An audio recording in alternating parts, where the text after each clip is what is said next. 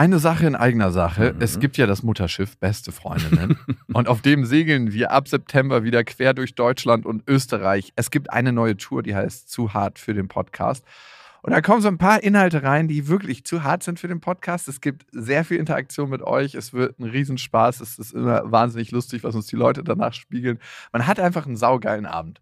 Also wir zumindest. Wir zumindest und hoffentlich auch alle anderen. Wir hatten auch letztes Mal die Erfahrung gemacht, dass beste Vaterfreudenhörer bei der Tour waren und auch sehr viel Spaß hatten. Ja, unbedingt. Und unbedingt. irritiert waren, was wir hier überhaupt machen. ja, ganz Freunde. genau. Es gibt ja Leute, die hören beste Vaterfreunde, die kennen beste Freundinnen nicht. Mhm. Und es wird eine gesunde Mischung. Also sowohl beste Freundinnen als auch beste Vaterfreundenhörer werden abgeholt. Und ihr könnt euch jetzt die Karten sichern.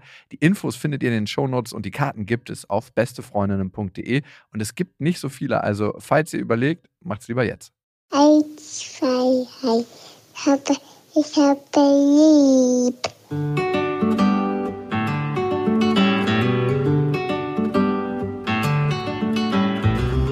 Sind beste Vaterfreuden. Keine bösen Wörter.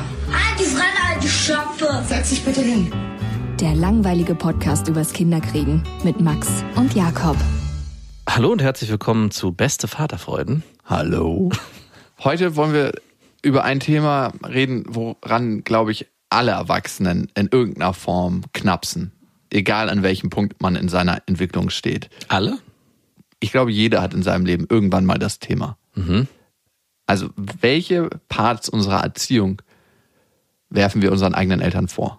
Ah, wenn du es von der Seite betrachtest. Ja, also, wie oft beschäftigst du dich damit, wie dich deine Eltern sozialisiert und erzogen haben? Also indirekt erzogen und aktiv erzogen haben und was es für einen Menschen aus dir gemacht hat. Und ist da auch schon mal ein bisschen Vorwurf dabei gewesen? Mm, nie. Ich werfe meinen Eltern nie vor, dass sie irgendwas falsch gemacht haben. Deswegen finde ich das spannende Thema heute ist, was werden uns unsere Kinder vorwerfen? Mhm. Also können wir jetzt schon aktiv diesen Prozess steuern? Wahrscheinlich nicht. Wahrscheinlich werden da so viele Sachen dabei sein, wo wir jetzt gar nicht wissen, dass wir die später vorgeworfen ja, haben. Ja, die einfach so passieren in der Erziehung, wo man denkt, das hat man seines hat man so gut gemacht, wie man konnte und früher dachte man auch, man, sorry, und man und dann heißt es dann von den Kindern, das fand ich übrigens unmöglich, dass du dich da so und so verhalten hast, dass du mich geschlagen hast. Nein, ja, früher dachte man das, ne? Dass Schläge ganz gut sind, um dem Kind einen Rahmen zu geben oder ja. um ihm einfach eine sehr feste Struktur von das darfst du, das darfst du nicht. Wurdest du als Kind geschlagen? Ähm, nur so ein bisschen, nein, eigentlich Was nicht. heißt so ein bisschen? Mein Vater hat manchmal, wenn mein Bruder und ich irgendwie zu viel Blödsinn gemacht haben, kam mir so wutentbrannt nach oben gerannt. Da waren wir aber schon viel zu groß, äh, in dem Alter, wo man eigentlich nur noch drüber gelacht hat, wenn der Vater ausgeholt hat. Und so war es auch. Und wir haben uns dann beide auf dem Bett verkrümelt, gelacht und er hat dann irgendwie so halbherzig ich weiß gar nicht, ich weiß gar nicht, ob es Schlagen war. Es war eigentlich so, so ein auf uns eindreschen, aber auch nicht wirklich. Also nein, hat er nicht. Punkt. Du verharmlost das gerade ein bisschen. Es war auch wirklich harmlos. Ich, äh, ich habe auch mit meinen Eltern nochmal drüber gesprochen. Das ist auch so. Hat er gelacht dabei? Nee, er hat nicht darüber gelacht. Es war aber eigentlich eher so ein, kennst du das, wenn du Wut und Brand was vorhast und dann sagst, ich gehe jetzt auf den los und es dann aber doch nicht machst? Und so war's. Also er hatte wahrscheinlich schon die Intention Hattest du Angst? mit ausgehoben. Nein, eben nicht. Wir haben gelacht und darüber uns Wir waren doch zu zweit. Wir waren zu zweit und haben uns darüber lustig gemacht. Und so ist es dann geendet. Er stand dann vor über uns und hat dann da irgendwie so hantiert. Ich weiß gar nicht genau, was es war. Also er hat nicht wirklich zugehauen, aber auch irgendwie mit der Hand irgendwas gemacht. Aber es war kein Schlagen, hundertprozentig nicht. Nein. Einer meiner besten Kumpels hat mir jetzt nach mehreren Jahren unserer Freundschaft erzählt, dass er als Kind immer geschlagen wurde. Oh. Und ich habe mich gewundert, als ich bei ihnen ins Haus gekommen bin, dass da immer so eine komische Atmosphäre war. Mhm. Ich bin, glaube ich, für manche Situationen sehr feinfühlig und wofür ich immer schon ein Gespür hatte, wenn ein Despot im Haus wohnt. Und sein Vater, sein Stiefvater, muss man dazu sagen, war ein absolut asozialer Despot. Mhm. Und wenn er am Tisch rumgescherzt hat und Witze gemacht hat und vielleicht ein bisschen zu viel gequackelt hat, kam aus dem Nichts eine richtige Schelle. Also so richtig so ein, mit der vollen Hand und er hatte riesengroße Bärenhände auf die Wange und aufs Ohr. Bam! Ohr. Und das hat er mir das erste Mal unter Tränen erzählt und ich dachte mir so, wow, mein Gefühl war richtig und krass, dass du das erleben musstest und dass du da durchgehen musstest. Und er hat sich immer mehr über die nächsten Jahre in sich verkrochen. Ich wurde als Kind auch geschlagen, nicht häufig, aber also. Ähm, von deiner Mutter oder von deinem Vater? Meiner Mutter. Ah ja. Mit dem Kochlöffel. Wirklich? Ja. Ach so, okay. Wusstest du es nicht? Habe ich das nie erzählt? Ich glaube, du hast mal erzählt, dass du geschlagen wurdest, aber im Kochlöffel wusste ich nicht. Doch, doch, ich musste den auch immer selber aus der Schublade holen. Ach, du durftest den aussuchen. Du Wie meine durftest- Gastbrüder, in, das scheint so Tradition zu sein bei gewissen Eltern. Meine Gastbrüder in Amerika mussten immer, wenn sie was verbrochen haben, in den Wald gehen und sich einen Stock sammeln. Ach, krass. Und die haben äh, am Anfang immer so dicke Stöcker. Das habe ich dir erzählt. Die Äh, haben am Anfang ja, immer ja. so dicke Stöcker genommen und dann haben die irgendwann. Die haben am Anfang immer so dünne Stö- Stöcker genommen und dann haben sie irgendwann gecheckt, dass die dünnen Stöcker wie so eine Peitsche sind. Und dann haben sie irgendwann dicke Stöcker genommen, die nicht so wehgetan haben. Und bei mir war es immer derselbe Kochlöffel. Und wenn du so eine Snap-Bewegung machst mit dem Handgelenk, ne, das heißt, dass du die Geschwindigkeit äh, 20, 30 Zentimeter vom Po holst, Mhm. dann klatscht es so richtig. Warst du nackig? Ja, immer Hose runterziehen. Wirklich? Ja. Also was ich heute immer wieder mal mache, so zum Scherz, ich nehme, äh, wenn ich mit meinen Kindern tobe, nehme ich mir sie auf die Knie und sage so, jetzt reicht es, jetzt gibt's ein paar Klaps auf dem Po, aber das ist dann wirklich kein Im Spiel im Spiel ja. halt und ich da muss ich mich immer dran erinnern, wenn ich das mache, dass die ja gar nicht verstehen, was das eigentlich ist. Also das Dass ist du deine äh, Schlägersituation mit deinem Vater da gerade verarbeitest. Nein, die ich ja nie hatte, aber früher war, habe ich das schon öfters mal mitbekommen, dass auch Freunde von mir diese Situation hatten, nämlich was du gerade beschreibst, nämlich auf nackten Po mit der Hand oder halt mit dem Löffel, also schon geschlagen wurden. Und immer wenn ich das bei meinen Kindern so scherzhaft mache, weil ich dann denke, hey, das ist einfach nur ein Spiel, damit die denken, es ist was passiert, was Schlimmes in Anführungszeichen im Scherz, wissen ja gar nicht, was es eigentlich Schlimmes eigentlich von Ursprung hat, sondern für die ist es einfach nur das, was es ist, nämlich Toben und einfach eine andere Bewegungsform. Ja. Ich komischerweise habe mich auch gar nicht mehr so dran erinnert. Meine Schwestern haben mich neulich dran erinnert, dass wir als Kinder auch geschlagen wurden. Ey, ganz ehrlich, bei mir war es auch nicht so häufig. Aber manchmal reicht es, wenn es selten passiert. Ne? Also ich kann auch absolut verstehen, dass deine Mutter das Bedürfnis hatte, dich zu schlagen. also ich würde mal sagen, ich wurde in meinem Leben sehr, sehr selten geschlagen, zwischen 10 und 20 Mal. Oh, das ist schon viel. Findest du? Ich, ja. Keine Ahnung. Ich, vielleicht habe ich da auch durch mein persönliches Erlebnis gar nicht so einen Bezug zu. Aber was ich merke, wenn ich sehe, dass ein anderes Kind geschlagen wird, Hast du das schon mal gesehen? ich war mal auf einem Campingplatz und so ein Karawan, es gibt ja diese Dauercamper, die haben bei ihrem Karawan, bei ihren Anhängern immer so Vorzelte, wo da so eine behelfsmäßige Küche drin steht und diese Plastikstühle. Und ich habe gesehen, als ich so zur Toilette wollte, äh, die haben dann immer so Plastikfenster, dass so ein Vater da stand und in ganz, ganz lauten Worten mit seinem Kind geredet hat. Jetzt reicht's! Und dann hat er sich den Gürtel aufgemacht und den Gürtel aus der Hose gezogen, den so doppelt ge ge genommen wie in so einer äh, U-Bahn-Schlägerei, wo sie sich immer den Gürtel aus der Hose nehmen Ja. und um ihre Faust machen. Da weiß ich immer schon, das sind auf jeden Fall keine Leute, die sich schlagen. und so, das hat er so gemacht und dann wollte er gerade anfangen, sein Kind zu verprügeln. Und das Kind, würde ich sagen, war sieben oder acht. Ich war noch sehr jung zu dem Zeitpunkt. Ich war 13 oder 14. Und dann bin ich halt ans Zelt rangegangen und habe gefragt, was machen Sie da? Und dann war der, weil ich konnte nicht anders. Ich musste meinem Impuls irgendwie folgen, weil ein Stück weit war das ja auch ich, das Kind, was Sie machen das ganz falsch. Dazu nimmt man einen Kochlöffel. Und diese letzte Bewegung, dieses Schlagen aus dem Handgelenk, dann nimmt dieser Kochlöffel erst Fahrt auf. Und hören Sie das jetzt vom Klatschen? So muss es klingen. Das ist ein Schlag, der tut nicht weh. Pop, pop. Aber dieser Schlag, hören Sie das? Wie es zuckt im ganzen Körper? So muss es sein. Aber mit so einem Gürtel, also ich, das machen doch nur Anfänger. Viel, viel besser ist auch statt der körperlichen Züchtigung seelische Züchtigung. Das hinterlässt nämlich keine Spuren, die Ihnen das Jugendamt nachweisen können. Nur, oder nur Seelische sehr schwer. Seelische Demütigung empfehle ich Ihnen. Naja, und ich bin halt hingegangen und habe ihn in meinen jungen Jahren zur Rede gestellt. Er ist ziemlich aggressiv geworden, hat aber von dem Kind abgelassen. Also seine Aggressivität, die er in dem Moment gespürt hat, konnte er, Bei dir ablassen. ja. Worum geht's denn, wenn ein Elternteil Kinder schlägt?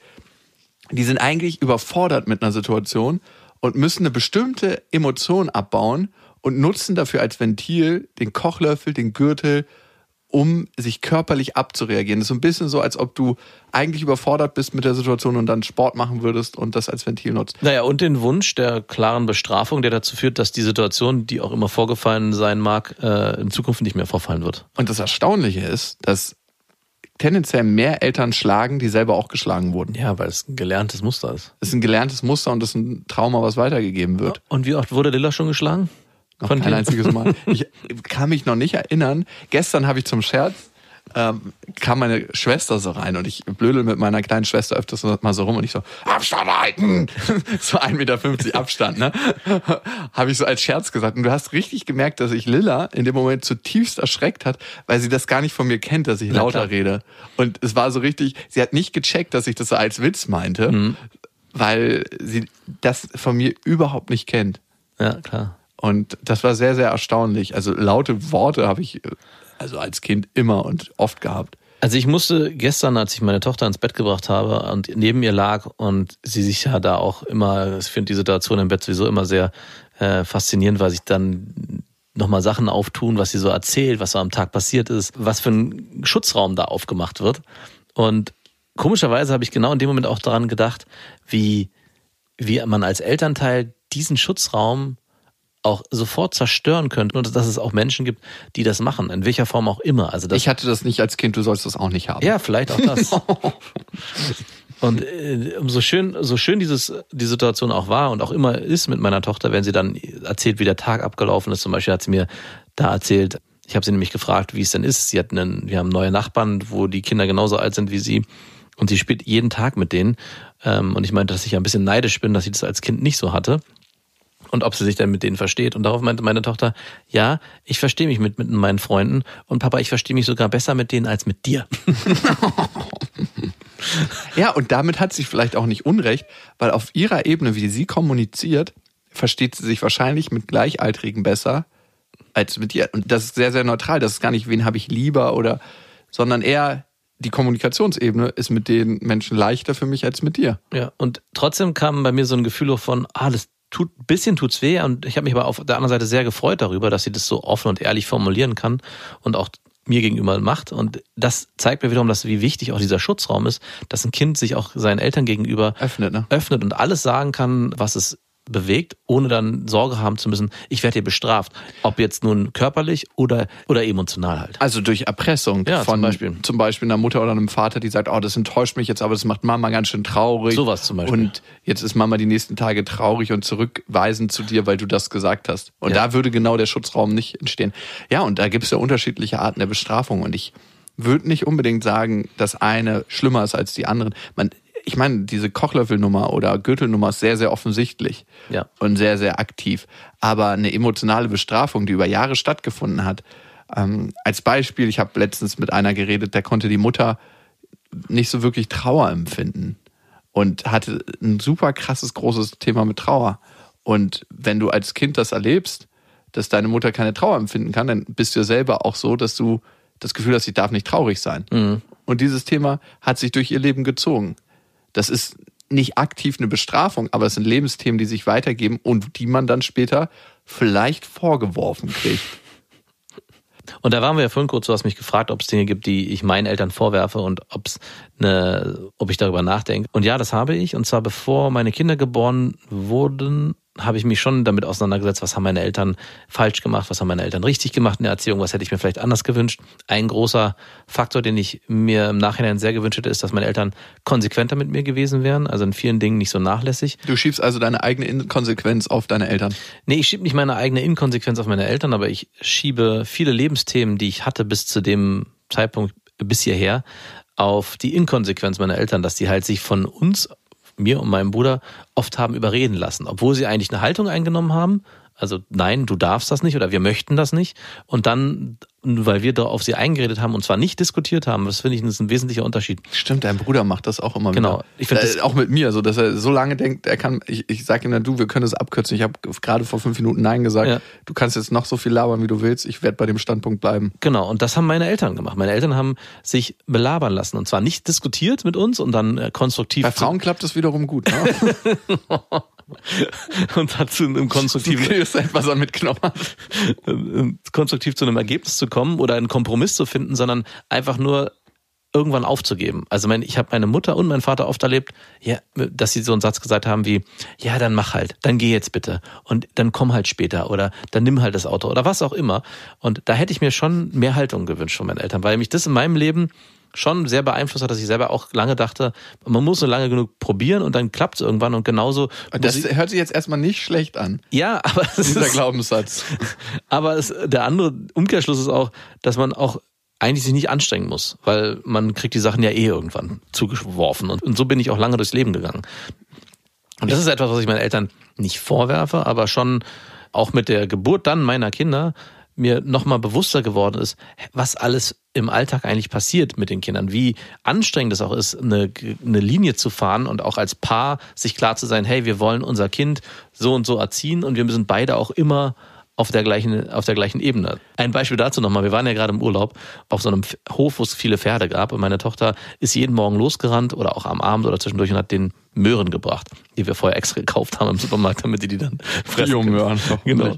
Und es waren äh, fünf Möhren noch da und meine Tochter meinte, nahm diesen Sack und nahm drei raus und meinte, Mama hat gesagt, ich darf noch drei Möhren füttern. Und dann meinte ich, du, Marie, du kannst alle haben.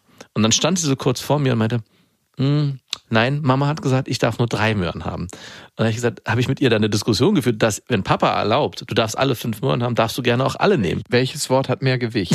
Genau, und das war dann so, wo ich auch dachte, wow, obwohl ich vor ihr sitze und meine Freundin nicht dabei war, hat sie das innerlich nicht ausgehalten, sondern sie musste dann zu meiner Freundin gehen, also zu ihrer Mama und fragen, ob sie alle Möhren haben darf. So dass wir das danach nochmal aufschlüsseln mussten mit ihr zusammen, dass es okay ist, wenn Papa was erlaubt und wenn Mama das was erlaubt, hat es gilt es, auch wenn vielleicht vorher was anderes gesagt wurde. Und es hat mir nochmal gezeigt, wie schwierig das auch für meine Eltern gewesen sein muss. Meine Mutter war ja hauptsächlich mit uns alleine, so, so einen gleichen Modus zu fahren, dass man immer, dass man in Erziehungsfragen immer sich einpegelt, dass die Kinder wissen, okay, es gibt hier eine Linie, an die wir uns halten müssen. Aber damit hattest du die Antwort auf die Frage, welches Wort hat mehr Gewicht von deiner Tochter. Mhm, Ja, klar. Was für ein Gefühl war das, das festzustellen, dass deine Tochter sich eher an die Regeln deiner Freundin hält als an deine? Also ich war erst erschrocken, dass sie wirklich, als ich ihr ganz locker nebenbei erlaubt habe, dass sie alle fünf Möhren nehmen darf und sie dann wirklich kurz vor mir stand und verunsichert war, meinte, "Mm, nee, ich muss erst mal Mama fragen. Das war für mich so, wow, dass sowas, also wie gehörig sie auch ist auf der einen Seite, das hat mich auch echt erschreckt, anstatt Weil dass du sie das nie festgestellt hast. Ich meine, anstelle, dass sie sagt, ja cool, ich darf jetzt alle nehmen, sie wollte ja eh alle haben, sondern dass sie wirklich in ihr drin Mamas Wort wie ein Gesetz ist. Das fand ich schon extrem. Das hat mich auch erschrocken, ob wir in unserer Erziehung vielleicht auch, ja, vielleicht sogar nicht zu konsequent, aber zu bestimmend sind, obwohl ich der Meinung bin, wir sind es eigentlich nicht, so dass wenig Platz bleibt für Eigenen Raum. Für den eigenen Raum. Ja, das war so der erste Gedanke, den ich hatte und habe es dann aber ziemlich schnell wieder korrigiert, weil ich so viele Situationen auch erlebe, wo wir ganz bewusst sie entscheiden lassen, sie mitreden lassen und gar nicht von oben herab entscheiden. Ganz im Gegenteil, wir leben eigentlich einen ziemlich offenen Beziehungsstil, wo es bestimmten Rahmen gibt, aber alles drumherum wird mit von ihr bestimmt. Und trotzdem hat mich das erst verletzt und dann habe ich mich aber auf der anderen Seite auch gefreut, wie sehr meine Tochter schon auch darauf hört, was wir sagen und ihr es wichtig ist, dass wir, dass sie sich an die Sachen hält, die wir ihr so mitgeben auf den Weg und nicht einfach in Anarchie verfällt. Und das Krasse ist, ich empfinde von dem, was ich mitbekomme, deine Freundin als strenger und stringenter und konsequenter als dich Auf jeden Fall. Ist in ihrer auch. Erziehung. Ist sie auch, definitiv. Komisch ist, dass das vom Kind einfach auch so angenommen wird und dann sie nicht sagt, ja, okay, cool, Papa sagt das, sondern dass eigentlich das auch was ist, was positiv vom Ja. Kind bewertet wird. Ne? Das darf man nicht vergessen. Das ist genau das, was ich, das ist gut, dass du es nochmal sagst. Das ist ein Gefühl, was ich auch hatte, dass eben nicht das Gefühl entsteht, ähm, ach cool, ich mache das jetzt einfach, sondern die, dieser positive Effekt, der dadurch entstanden ist, dass nämlich das, was meine Freundin sozusagen mit ihr vorher abgemacht hat, gar nichts Negatives ist. Also es wurde nie formuliert, du darfst nur drei Möhren nehmen, sondern nimm doch nur drei Möhren und das eher, eher für das eine Kind. Wertschätzung für diese drei Möhren. Genau. Ja, ne, also ich meine, so muss man es ja formulieren. Ja. Ich habe diesen Rahmen hier vorgegeben und in diesem Rahmen darf ich agieren. Genau. Und schön, dass ich drei Möhren nehmen darf, anstatt von, oh, ich hätte eigentlich gerne fünf gehabt, sondern nein, drei darf ich nehmen. Wir, mir wurden nur drei erlaubt, was nochmal ein Unterschied ist. Genau. Ne? Juhu, ich darf drei nehmen, anstatt mir wurden nur drei erlaubt. Ja. Ich hatte letztens eine Situation, wo ich mich gefragt habe, was ist richtig, was ist falsch. Ich habe meiner Tochter gesagt, dass wir zu meiner Oma gehen, also zu ihren Urgroßeltern. Und sie so, ich will nicht zu Oma. Sind es die Eltern von deiner Freundin? Nee, das sind die Eltern von meinem Vater. Ah, ach so, diese. Also ihre Urgroßeltern, meine Großeltern, die sich auf der Insel der Jugend in Berlin kennengelernt haben. By the way, ich habe meinen Opa letztens nochmal gefragt, äh, was er als erstes zu meiner Oma gesagt hat. Und er wurde ja versetzt an dem Tag, wo er sie kennengelernt hat. Und dann hat er gesagt, er geht auf der Insel der Jugend spazieren kurz. Und meine Oma meinte dann so ähm, zu meiner Uroma, ich gehe auch heute nochmal kurz spazieren. Die sind beide zufällig dort spazieren gegangen. Und dann hat mein Opa, der versetzt wurde, meine Oma gesehen und sie gefragt, darf ich sie ein Stück begleiten? Und das hat er mir am Tisch erzählt und ich so, für den Rest ihres Lebens. War irgendwie eine coole Situation. Und zu diesen Großeltern wollte sie nicht. Die meinte, als ich gesagt habe, hey, wir fahren dorthin, nein, ich will nicht dahin. Und ich dachte so, wow, ähm, okay, höre ich jetzt erstmal. Ich so, wir fahren trotzdem hin. Und dann waren wir vor der Tür, da ist sie auch gerade aufgewacht, hatte Mittagsschlaf gemacht, was so ein bisschen sensible Situation ist. Und hat angefangen zu heulen, wie ich sie vielleicht einmal, zweimal in ihrem Leben äh, heulen gehört habe, dass sie auf gar keinen Fall da rein will. Wir konnten nur im Vorgarten gehen. Sobald ich mich der Tür genähert habe, hat sie angefangen zu schreien und um sich getreten und wirklich mit allen Händen und Füßen zu wehren. Und ich habe mich nach einer Viertelstunde gefragt, als sie geweint hat, es ist jetzt nicht eigentlich an der Zeit, das zu akzeptieren und umzukehren und zu sagen, Oma und Opa, egal ob ihr jetzt Abendbrot vorbereitet habt, äh, wir gehen dann mal wieder. Mhm. Oder ist es zur Zeit zu sagen, hey, ich schnapp dich und wir gehen jetzt einfach rein und nach einer halben Stunde wirst du eh keine Kraft mehr haben und dich beruhigen. Und für was hast du dich entschieden? Für die ganz langsame Variante. Und ich habe auch gemerkt, was, glaube ich, sie im Verhalten meiner Oma, die nimmt das nämlich sehr persönlich sowas, Ja. ähm, sie stört, dass meine Oma zu pushy ist. Zu, ähm, meine Oma ist jemand, der uns auch als Kind mal am Arm genommen hat und dann so geknuddelt hat, aber dabei am Arm festgehalten hat. Ah, Und das ist ja eigentlich ein Akt der Übergriffigkeit. Ich möchte jetzt nicht vom Missbrauch reden, aber es geht schon ganz leicht in die Richtung. Ein Ja. Kind am Arm fest, das kann ich auch ganz schwer sehen. Das macht sie bei Lilla zum Glück nicht so häufig. Ich, ich würde es auch, wenn ich das nächste Mal sehe, direkt ansprechen. Oma, nimm mal bitte deine Hand von ihrem Arm. Sie entscheidet selber, wie viel Nähe sie gerade möchte. Und wenn du, also das muss man dann nicht noch ergänzen, wenn du ein Defizit an Nähe hast, kannst du das gerne woanders holen. bei Opa zum Beispiel. Bei Opa zum Beispiel, oder ich gebe dir mal einen Gutschein für eine körperliche Massage. Der begleitet dich ja schon dein ganzes Leben. Ganz genau. Aber legt selten seine Hand auf deine Schulter anscheinend. Naja, und wie wir es letzten Endes gelöst haben, ist, ich habe mich dann irgendwann an die Terrasse hinten gesetzt und ganz, ganz kleine Babyschritte gemacht. Und zum Schluss haben wir dann auch happy und glücklich Abendbrot gegessen und gespielt und alles war gut. Aber sie brauchte halt diese kleinen Schritte und jetzt war für mich die Frage, in meiner Erziehung hätte es wahrscheinlich dieses gegeben, wir gehen da jetzt rein, fuck it und fertig. Und jetzt frage ich mich, ist es zu viel, wenn ich mich da so auf die Bedürfnisse meiner Tochter einstelle und diese kleinen Schritte gehe? Nee, ich finde das die bessere Variante. Wenn du die Zeit und Muße dafür hast. Ich hätte, glaube ich, die Muße dafür nicht gehabt. Am Ende spielt es ja keine Rolle, ob man eine halbe Stunde später Abendbrot isst oder nicht. Ja, ähm, nee, spielt's auch nicht. Aber ich bin dazu ungeduldig oft, dass ich hätte meinen Sohn, wenn er so reagiert hätte, glaube ich, auf den Arm genommen und wäre mit reingegangen. Wenn ich gewusst hätte, das kommt ein bisschen darauf an, dass es in der Vergangenheit auch kein Problem war. Also das wäre für mich so eine Voraussetzung, wenn ich zum Nee, in der Vergangenheit war es tatsächlich nie ein Problem. dann hätte ich wahrscheinlich aus meinem, weil ich dann selber sage, ey, das ist jetzt albern, ich will da auch nicht auf die Bedürfnisse jetzt eingehen, das ist für mich nur Theater. Aber der schönere Weg, äh, finde ich, ist, sich die Zeit und Geduld zu nehmen und den, das Kind selber Step für Step darauf zugehen zu lassen. Also, dass sie es schafft, wieder in das Haus deiner Oma reinzugehen. Und das war dann auch kein Problem für sie. Also, wie- bist du da wie so ein, mit, wie so ein, keine Ahnung, wie so ein Jäger, der so Futter wirft, so langsam Nee, zurückgelaufen? Fünf, fünf Minuten an der Schwelle zum Wintergarten verbracht, fünf Minuten im Wintergarten. Ähm, dann haben wir Spielzeug im Wohnzimmer gesehen, dann sind wir dann so weiter. Dann gab es irgendwann was Leckeres auf dem Tisch zu essen.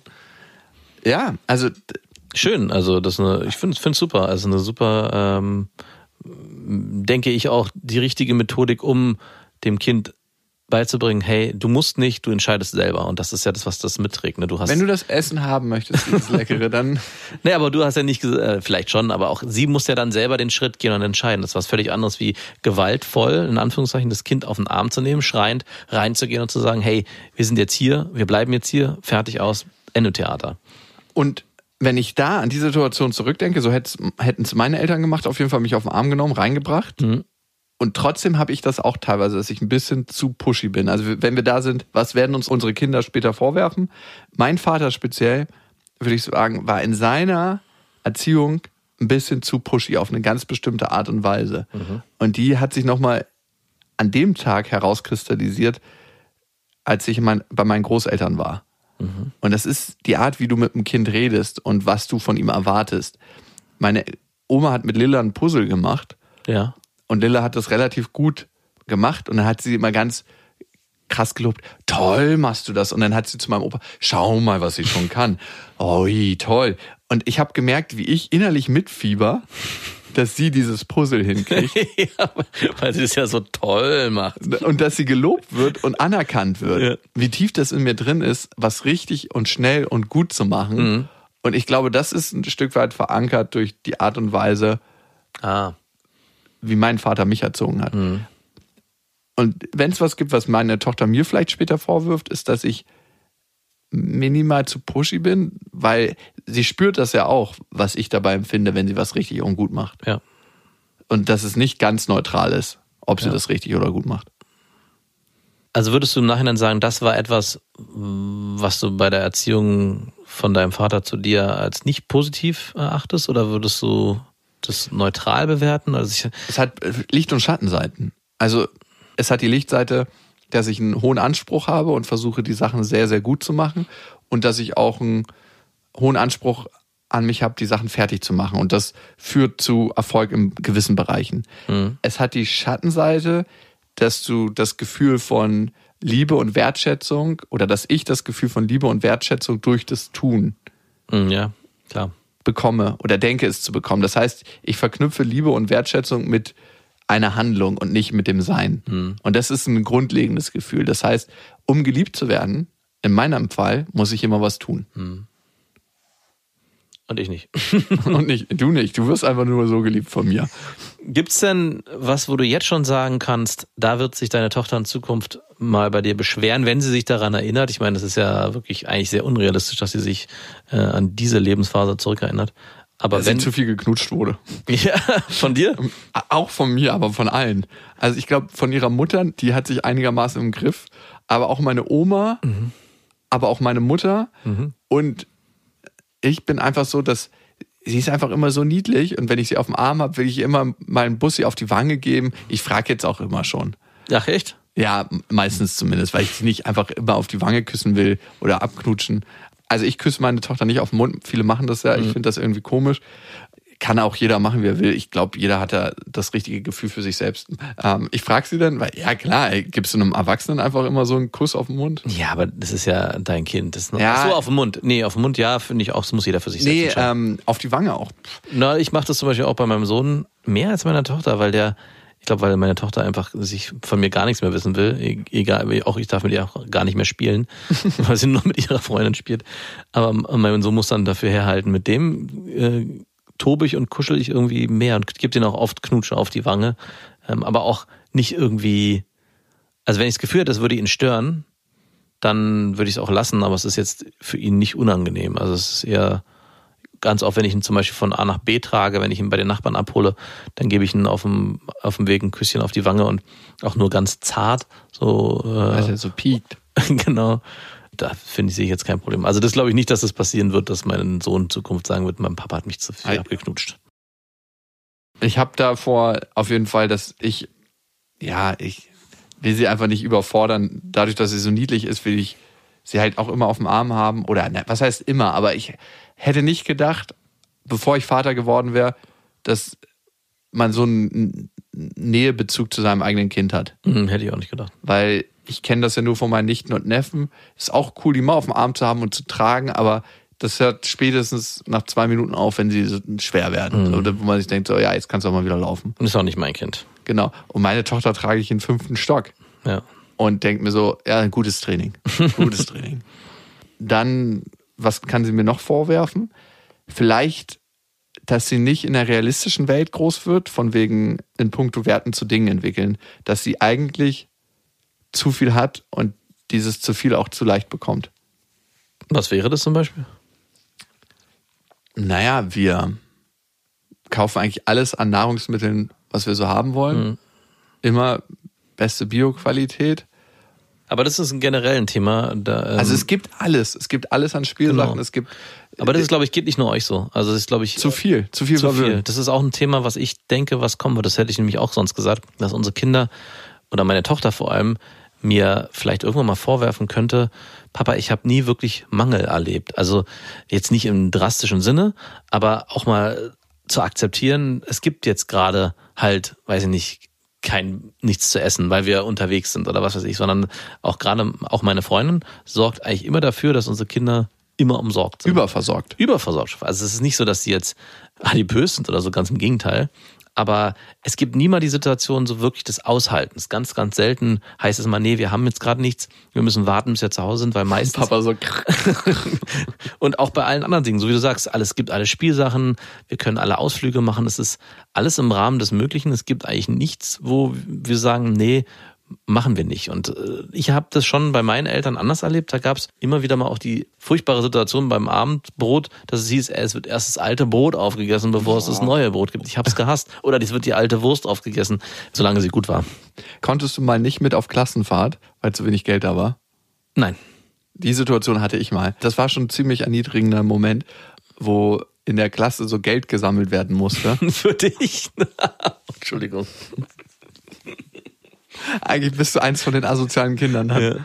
Also muss man sagen, wie es ist. Ne? Also ich weiß nicht, ob wir das Geld denn letzten Endes annehmen mussten oder ob mein Vater noch dazwischen geschritten ist, aber ich glaube, meine Mutter hat die Sammelaktion ähm, dankbar entgegengenommen und zum Schluss kam dann noch irgendwie der Rettungsschirm von meinem Vater, der ja gesagt hat, nee, ich glaube, die Leute können ihr Geld behalten. Wir kriegen das schon irgendwie hin. Auch eine schöne Form der Erniedrigung, so bis kurz vor Schluss zu sagen.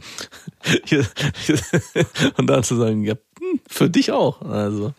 Ja, Ist krass, weil ich habe ja viel, ich habe ja in der Jugendhilfe lange gearbeitet. Ich habe mich dann nie mit so auseinandergesetzt. Für mich war das nie so ein Thema. Da war es auch oft so, es wurde eine Klassenfahrt im Jahr bezahlt. Und die zweite mussten dann die Kinder in der Jugendhilfe von ihrem Taschengeld bezahlen, weil es keine Gelder dafür gab. Und ich dachte immer so, ja, das ist gut fürs Leben, da lernen die mal mit ihrem Geld umzugehen. Dieser Fakt, mir war das klar, dass es wahrscheinlich nicht so ein angenehmes Gefühl ist, aber wenn du es jetzt beschreibst, wahrscheinlich ist es wirklich vor den ganzen anderen Klassenkameraden extrem erniedrigend. Ey, ganz ehrlich, Geld, wenn du kein Geld hast, wenn du aufwächst, das ist in einer Welt, die von Geld regiert wird und in Deutschland ist Status. Ich meine, wir merken das jetzt nicht mehr so, ne? Aber dazuzugehören und Geld haben. Ey, hast du dich mal gefragt, warum die. Ich meine, ich habe lange in einem Kinder- und Jugendwerk mitgearbeitet und mitgeholfen. Und alles, was sie immer hatten, waren richtig teure Tonschuhe und richtig teure Handys. Weil sie wollten auf gar keinen Fall, dass auffällt, dass sie aus asozialen Familien kommen und kein Geld haben. Und Status ist so, ey, ich meine, guck dir die ganzen Kids an, mit was für teuren Geräten die, das ist ein Gefühl der Zugehörigkeit und das ist so in uns verankert, dass wir dazugehören wollen. Ja. Also ich hatte das zu großen Teilen nicht als Kind, wenn du immer, ich meine, ich erinnere mich an so eine richtig hässliche pinke Weste, die ich immer tragen musste, die von meiner Schwester war. Und es war offensichtlich, dass es natürlich die pinke Weste von meiner Schwester war, schon allein durch die Farbe. Ja. Oder alle hatten einen coolen Rucksack und ich habe den halt dann gekriegt, wenn alle den verkauft haben. wenn keiner mehr den haben wollte und der gebraucht verkauft wurde auf dem Schulhof, dann ist so, okay, ich bin auch dabei, ich bin mit von der Partie. Den hat keiner mehr auf. Ich genieße trotzdem noch eine Woche dieses Gefühl. Äh, gut, aber das kenne ich auch, aber das liegt ja daran, dass mein Vater zu geizig war. Meine Eltern, oder gerade mein Vater war extrem geizig. Ich musste halt auch mit Hosen in die Schule, die, mit so Flicken drauf, äh, in die Oberschule. Das war mir extrem, damals gar nicht so peinlich, weil ich es nicht anders kannte. Habe aber ziemlich schnell gemerkt, dass man damit sehr, sehr uncool ist. Man muss eine bestimmte Klamottenmarke tragen, damit man dazugehört. Und mein Vater hat gesagt, nö, das ist zu teuer, das kaufen wir nicht. Nicht, dass wir uns das nicht leisten konnten, aber mein Vater hat es einfach nicht eingesehen. Und da so eine Situation gab es sehr, sehr oft. Also das, die Klassenfahrten und so war alles immer okay. Aber wenn es so um so, so kleinen Luxus ging, war mein Vater ganz extrem. Die Situation kannte ich auch, aber habe es nie verstanden und war dann auch immer so, wenn wir jetzt schon bei Vorwürfen sind, das habe ich im Nachhinein auch meinen Eltern lange vorgeworfen, warum wir Warum seid ihr so geizig? Warum waren die so geizig? Es war ganz oft, dass wir irgendwo essen waren oder dass wir in Urlauben zusammen mit anderen Familien unterwegs waren und alle irgendwie im Restaurant dann äh, eine Pause gemacht haben und es dann hieß, ja, ihr könnt euch was zu trinken bestellen. Und mein Vater gesagt hat, nein, ihr nicht, wir haben was dabei. Wir haben auch selbst geschmierte Brötchen, aber wir essen die gleich draußen. Ihr dürft nichts essen. Wo ich dann, aber- das war für mich als Kind so furchtbar, dass ich mir nicht ein Glas Cola bestellen durfte. Und im Nachhinein war das auch für mich so, dass ich meinem Vater, dann- das, auch heute ist es auch immer noch so, wenn wir zum Beispiel Nein. gemeinsam frühstücken. Das ist eigentlich immer das Geilste. Wir frühstücken gemeinsam und ich sage, bitte ihn Brötchen mitzubringen. Und muss ich ihn dreimal dran erinnern, dass er auf jeden Fall ein, zwei Brötchen mehr mitbringen soll, als ich ihm gesagt habe, weil er sonst eher dazu tendiert, zwei, drei weniger mitzubringen, weil es reicht ja. Und die sind ja so teuer, die Brötchen. Und dann reicht es meistens nicht für alle. Womit hat Geiz was zu tun? Für mich ist Geiz A eine Grundangst, zu Ja. wenig zu haben, aber vor allem sagt es was über die Möglichkeiten, die du für dich in der Welt siehst, aus. Dass du eigentlich nicht die Möglichkeit siehst für dich, wenn du mal knapp bei Kasse bist, mehr für dich zu erwirtschaften oder Mhm. für deine Familie. Eigentlich sagt das sehr viel darüber aus, was du für eine limitierende Sicht auf dich selber hast. Ja. Geizige Menschen denken nicht, dass sie in der Welt bestehen können. Auf eine ganz bestimmte Art. Okay. Ich war auch lange sehr geizig. Ich weiß. Aber zum Glück, finde ich, hast du das abgelegt. Und ich glaube, ablegen kann man es immer dann, wenn man mit Menschen zusammen ist, die das anders leben. Meine Mutter war zum Beispiel nie geizig, aber sie konnte halt nicht mit Geld umgehen. mein Vater war auch mal eine ganze Zeit lang richtig geizig. Ja. Also richtig eklig geizig. Der hat die Brotnummer auch immer abgezogen. Dabei muss ich sagen, dass in den meisten Freizeitparks und so es eh nur gammelige Sachen bei den Imbissen gibt. Ja, so wie klar. Und auch die ganze Scheiße, die es da an Eis und Softdrinks gibt, ist eh kacke. Ja, machen wir ja sogar heute auch so bei unseren Kindern, wenn wir unterwegs sind in solchen Freizeitparks, dass wir selber unser Essen mitbringen, weil das einfach nicht genießbar ist, was es dort gibt. Ich kompensiere noch meine Kindheit. Ich esse da tatsächlich dann manchmal eine Portion Pommes. Ja, und Pommes ist auch das Einzige, was geht. Was ist so falsch an Kartoffeln in altem Fett? Mit ranziger Mayonnaise. Okay. Was werden dir deine Kinder vorwerfen? Was meinst du? Eins habe ich ja schon gesagt, ich glaube, dieses Gefühl, keinen Mangel erlebt zu haben, so wirklich. Also ist, das, dazu gehört schon sehr viel Reflexionsvermögen. Das muss dann irgendwann, ich vermute so in den 20ern wird es kommen, dass sie sagen, hey Papa, irgendwie finde ich schade, dass wir nie mal erlebt haben, wie es ist, nicht alles zu haben. Ich habe gar keine Ziele im Leben, Genau. weil ich nicht weiß, was mich antreibt. Du hast mir mein Benzin genommen. Ich weiß nicht genau, ob das so sein wird, aber das könnte ich mir vorstellen. Aber ohne Witz, guck dir mal ein paar Leute an, die richtig Benzin im Leben haben.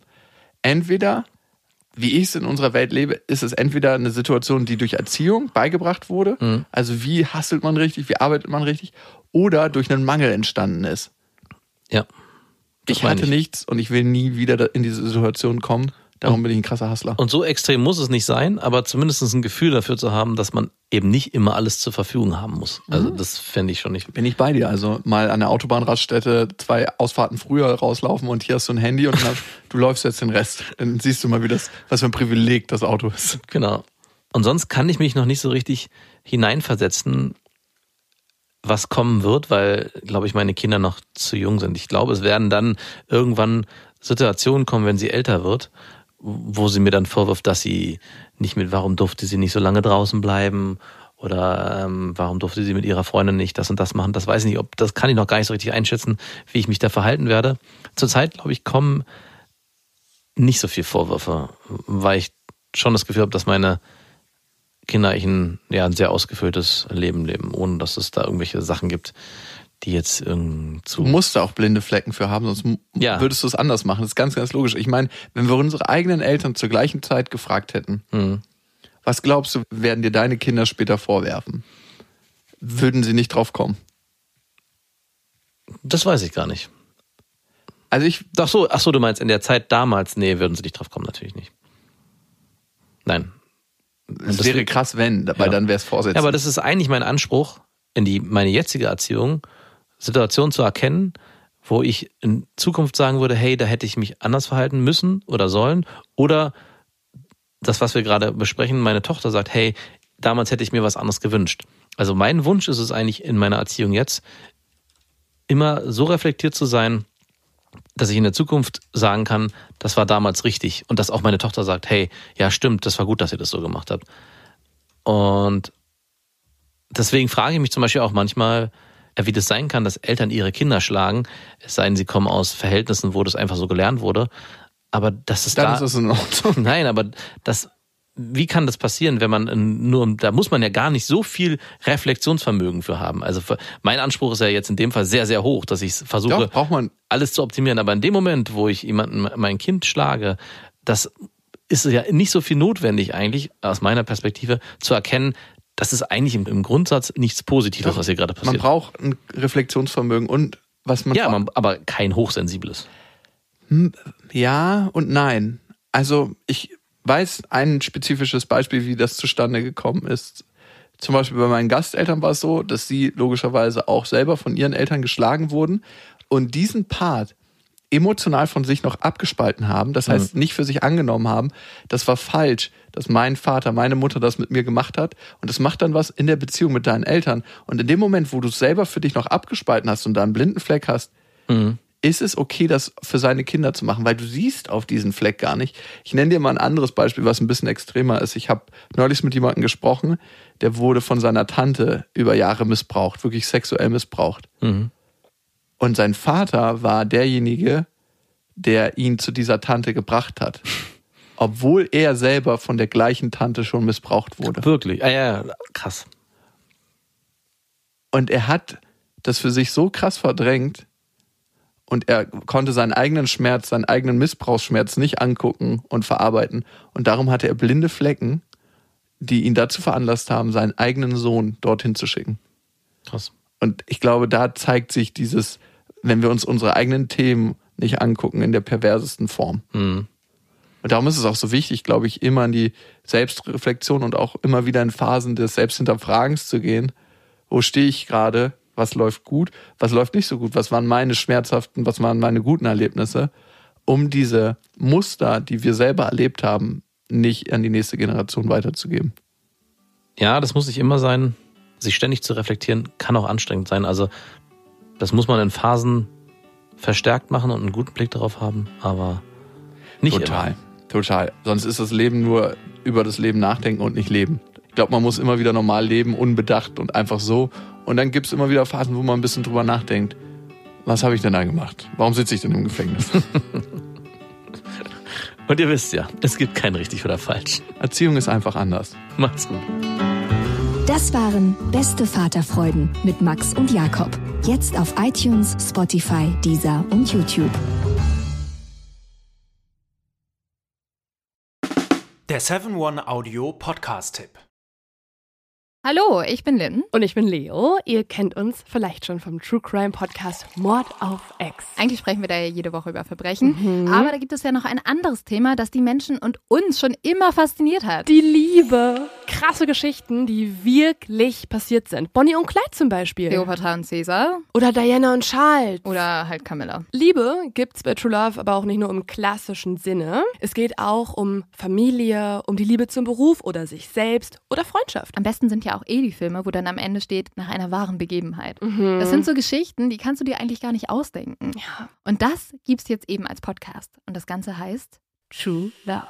Ja, der Name sagt's eigentlich schon. Aus True Crime wird True Love. Krasse Geschichten, Plot-Twists und verrückte Protagonisten. Es ist also in anderen Worten ein Podcast für alle, die True Crime hassen, aber auch für alle, die True Crime lieben. Macht euch bereit für ein neues Podcast-Genre, True Love. Oh, ich kann es gar nicht abwarten, euch die Geschichte zu erzählen von zum Beispiel dem Jungen, der nach seiner Mutter gesucht hat. Jahrelang, auch wenn ich wahrscheinlich dabei heulen werde. Oder die Geschichte von Sissy. Also der Film ist nichts dagegen. Ab dem 20. Oktober, überall wo es Podcasts gibt, True Love. Echte Geschichten, wahre Liebe. Voller Werbespruch, oder? Ja, aber es ist ja auch schön. Der Podcast macht ja glücklich. Ja, deswegen jetzt am besten direkt abonnieren.